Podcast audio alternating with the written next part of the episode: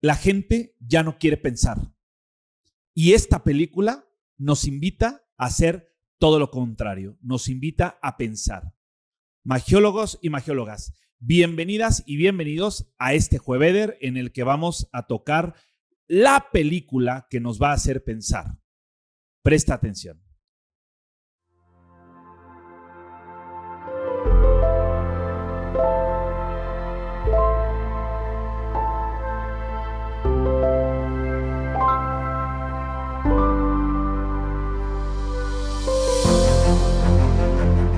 Radical. ¿Qué nombre? ¿Qué nombre radical? Esta película eh, dirigida por, bueno, el director es Christopher Sala, dirigida por Christopher Sala, producida y protagonizada por el gran Eugenio Derbez. Eugenio, que desde el tema de la palabra, fíjense, dos palabras interesantes en relación a esto que vamos a tratar el día de hoy. Uno, el nombre. ¿Cuál nombre? ¿El de Eugenio o el de la película? Los dos. El nombre de la película, de la palabra radical, recordemos que radical viene de raíz. O sea, como decir, vamos a hablar de la raíz, desde la raíz, y qué manera tan interesante hablar desde la raíz eh, que con el tema de la educación. ¿No? Y diferentes aspectos y distintas cosas que se juegan en el ambiente eh, de lo que se juega en esta película, ¿no? Hay muchas, eh, muchas deconstrucciones filosóficas, eh, muchas propuestas paradigmáticas de la política, del poder y de cosas que se juegan alrededor que ahorita vamos a ir deconstruyendo. Entonces, para empezar, el nombre de la película, radical, como de raíz. Y segundo, el nombre de este gran genio, porque eso es lo que es su nombre. Eugenio, un genio. Y todos y cada uno de nosotros y de nosotras hemos escuchado o hemos visto a diferentes personajes que a lo largo de su carrera este gran genio ha realizado. Eugenio Derbez produce su propia película y se eh, introduce a protagonizarla. Una película que ha generado ya casi 8 mil millones de dólares en recaudación. Entonces es maravilloso y espectacular porque nos tiene un gran mensaje, un gran mensaje para esto que veíamos al inicio del video. A la gente ya no le gusta pensar y esta película nos invita a pensar, nos invita en realidad a cuestionar todo lo que se nos mueve alrededor. Lo que más me encanta de la película, eh, yo no conocía esta historia y es una película basada en hechos reales. Eh, en donde en una escuela primaria de Matamoros, en donde se vive una realidad de corrupción, eh, una ciudad olvidada, en donde el crimen organizado, etcétera, todo está jugando en ese ambiente. Y está Sergio Juárez, que es un profesor que llega a esa escuela y que quiere hacer algo diferente, aunque no sabe cómo lo está haciendo ni qué está haciendo, pero quiere hacer algo distinto. Eh, y no todo se encierra en su papel. Hay diferentes personajes algunos estudiantes que juegan un papel importante en la narrativa de esta, eh, de esta película. Ojo que lo que voy a decir aquí es mi propio análisis, es mi propio criterio y no quiere decir que sea el análisis real o verídico de la película, simplemente es mi propia interpretación. Y me encantaría que los que ya han visto esa película me cuenten en, el, en los comentarios del video cuál fue su interpretación. Me encantaría eh, aprender de todos ustedes y descubrir diferentes puntos de vista. Eugenio Derbez, eres un genio, eres un maestro de verdad. Me encantó, me encantó, me encantó tu película. Fíjense cómo eh, hay una escena, quiero empezar, perdón, se las voy a tener que spoilear a los que no la han visto y si no la han visto, bueno, le ponen pausa al video y luego regresan a verlo.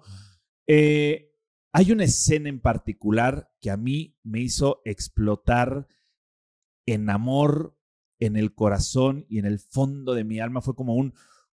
me sentí expandido, fue una expansión de verdad, porque eh, todo lo que va llevando la historia, en el tema de la narrativa, eh, hay que crear un contexto previo. Este contexto previo es hacer un análisis de la realidad actual que estamos viviendo. Y me sorprendió porque platicando eh, con el equipo de producción, con mi productor y con algunas otras personas, es qué es lo que está pasando en la actualidad. La gente ya no quiere pensar, a la gente no le gusta pensar. Y si nos damos cuenta, pareciera que la ignorancia siempre gana en cualquier juego de maratón. Esta ignorancia que es la que nos mantiene eh, sumisos hasta una eh, verdad como voluntad de poder, ¿no? En donde se juega el discurso universal de que la verdad la tienen los que tienen el poder. Y este poder se ve representado también en la película. ¿Qué está pasando hoy en día? La gente ya no quiere pensar, la gente no se cuestiona, quiere todo ya, quiere todo rápido, quiere todo a la forma en la que ellos lo están viendo o lo están analizando. Pero es que ni siquiera el discurso que los constituye forma parte de su propio criterio, por eso es importante el pensamiento crítico, sino que forma parte de, una narrativa social en donde la cultura está determinando la manera en la que nos tenemos que comportar, la forma en la, en la que nos tenemos que mover, la forma en la que tenemos que hablar, etcétera, etcétera, etcétera. Y hablar y, o sea, comportarnos de cierta manera, o sea, de pronto, digo, no me quiero encabronar ahorita, pero eh, me hicieron escuchar una canción de no sé qué, Champagne o algo así, que está moviendo mucho en redes sociales. ¿Qué es eso? O sea, de verdad, ¿Qué estamos escuchando? Yo, cuando me la pusieron, creo que la paré como a la mitad. Y yo dije, de verdad, esto es lo que millones de personas están escuchando. Miles de millones de personas están escuchando. Y lo primero que me vino a la cabeza fue, ¿qué está escuchando mi hijo en estos momentos? ¿Qué les estamos dejando? ¿A qué los estamos invitando a hacer? Es como todo lo que dice la canción es cero criterio, cero lectura es, recordemos que los niños que leen de pequeños son adultos que piensan en, a futuro, ¿sí? En el futuro van a ser adultos que van a pensar. ¿Quiénes? Los niños que hoy en día se ponen a leer. Pero la lectura ya no está fomentada. El pensamiento crítico nadie nadie lo conoce. Y pensar por nosotros mismos no cuenta. Entonces, ¿qué está pasando ahí? Y justamente esta narrativa nos invita a cuestionar, nos invita a darnos cuenta qué está pasando. Y algo que se juega dentro de la película, que es una prueba que se le llama como la prueba enlace, pareciera que todo lo que se generaba dentro de la película en esa narrativa es llegar a cumplir con eso, saberte las respuestas, contestar bien las preguntas, eh, pasar la prueba, que tuvieras un buen promedio pareciera que eso, llevándolo a la realidad en la que estamos, tienes que hacer todo como se te ha dicho que tiene que ser. De la manera en la que la política o los paradigmas de control que nos vienen encarcelando nos han dicho que tiene que ser. ¿Y quién dice que tiene que ser de esa manera? ¿Por qué no puede ser de otra? Si lo vemos de esta manera, vamos a encontrar algo interesante. ¿Cuántos y cuántas eh, de ustedes se dan la oportunidad de cuestionar y de cuestionarse ustedes mismos de lo que creen que es como ustedes creen que es. Porque entendemos que no hay una verdad totalitaria, pero hay diferentes verdades y cada verdad se juega como una interpretación. Bien decía Nietzsche, no, no hay hechos, solo interpretaciones. Pero cada una de esas interpretaciones está constituida por una voluntad de poder. Esa poder es lo que viene a instalar quién tiene el poder de la verdad, medios de comunicación, la política, etcétera. Cuando esto viene, se instala como tal, pareciera que la prueba enlace de la película es la prueba de la vida de cómo tenemos que ser, que tenemos que estudiar algo, que nos tenemos que casar, que tenemos que formar una familia, para alcanzar la felicidad. Pareciera el mercado aspiracional de lo que realmente es la vida. ¿Eh? El desenlace de la vida, o sea, el final, la felicidad. ¿Dónde está la realidad cruda, la realidad eh, tangible, palpable de lo que estamos viviendo hoy en día? Y Eugenio se atreve a levantar la voz eh, porque tuvo que producir su propia película y protagonizarla y levantar la voz. Eh, no sé si el mensaje es para las autoridades, para el sistema, para quién es el mensaje, pero creo que el mensaje es para todos nosotros. Un mensaje que nos invita a pensar. Eh, claro, viene el profesor, viene Sergio, que nos da un mensaje y una enseñanza. Recordar siempre por qué estamos haciendo lo que hacemos. ¿Por qué pienso lo que pienso? ¿Por qué creo lo que creo? ¿Por qué hago lo que hago? ¿De dónde surge ese deseo? Él como profesor es, cuando viene con el otro profesor, le dice, ¿por qué fuiste profesor? ¿Por qué querías hacer esto?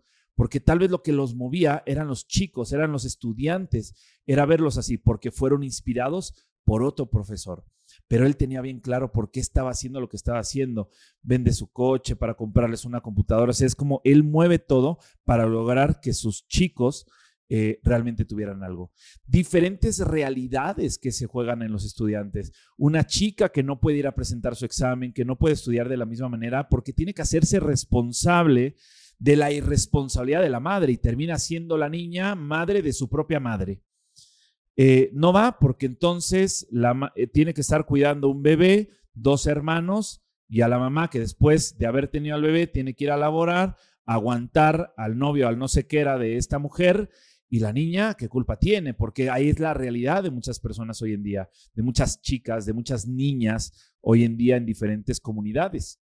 Viene eh, otra polaridad, ¿no? Otro aspecto, que es eh, una niña que es muy inteligente, que tiene mucha capacidad, pero está inhibida por lo que el padre, como figura de autoridad, no le permite salir, ¿no? Porque era una persona que se dedicaba a recolectar cartón y materiales reciclables y fierro y tal para poderlo vender, tener dinero y poder eh, sustentar a su familia. Pero había algo importante que los unía, que era el amor de padre e hija, pero un amor bonito, un amor verdadero, en donde a pesar de que en muchas comunidades existe el abuso existen muchas cosas, eh, esta niña no tenía ese conflicto, tenía en el entendimiento de su propio padre eh, una verdad de lo que era eh, eh, guiar a su hija de esa manera.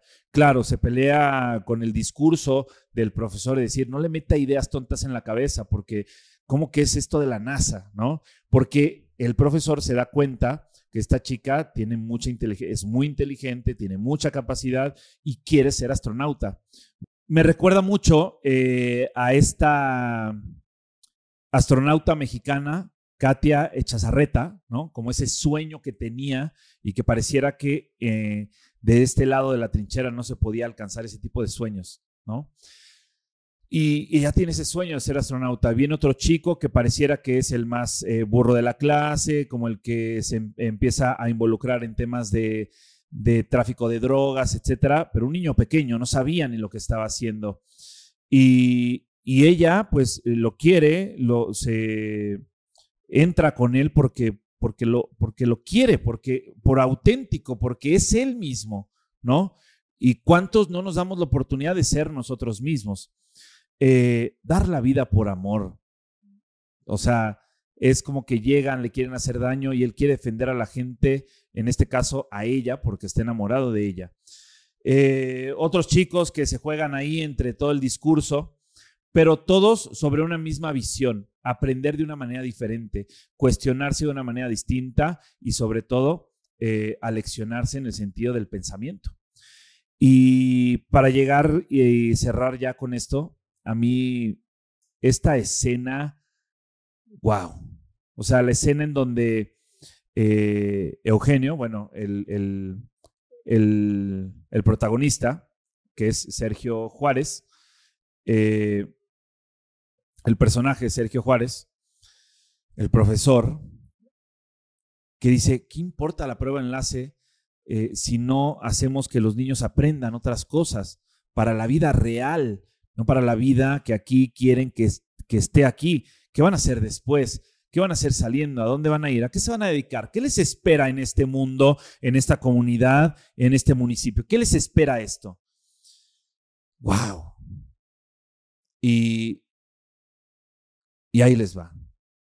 Lo mejor. Esta escena en donde llega la prueba enlace, la chica que tenía que cuidar al bebé no llega al examen, la otra llega arrasando, apenas si llega, porque descubre cosas, porque su papá acepta que es una niña inteligente y la quiere apoyar para que vaya y cumpla su sueño de ser astronauta. Total que junta a sus chicos, ¿no? Y con lágrimas en los ojos, les dice el profesor a los chicos, eh, tal vez les fallé, tal vez no tengan todas las respuestas, tal vez no sepan contestar todas las preguntas, pero les enseñé lo más importante. Les enseñé a pensar. Y con eso, con eso basta. Con eso tienen todo ganado. Y yo, wow, o sea, genio, ¿no? Gran frase. Es como, ¿quién tiene todas las respuestas en la sociedad, en la realidad actual? Nadie. ¿Quién tiene eh, respuesta a todo lo que se presenta? ¿Quién tiene todas las respuestas? Pero de nada va a servir si no nos hemos eh, educado para pensar.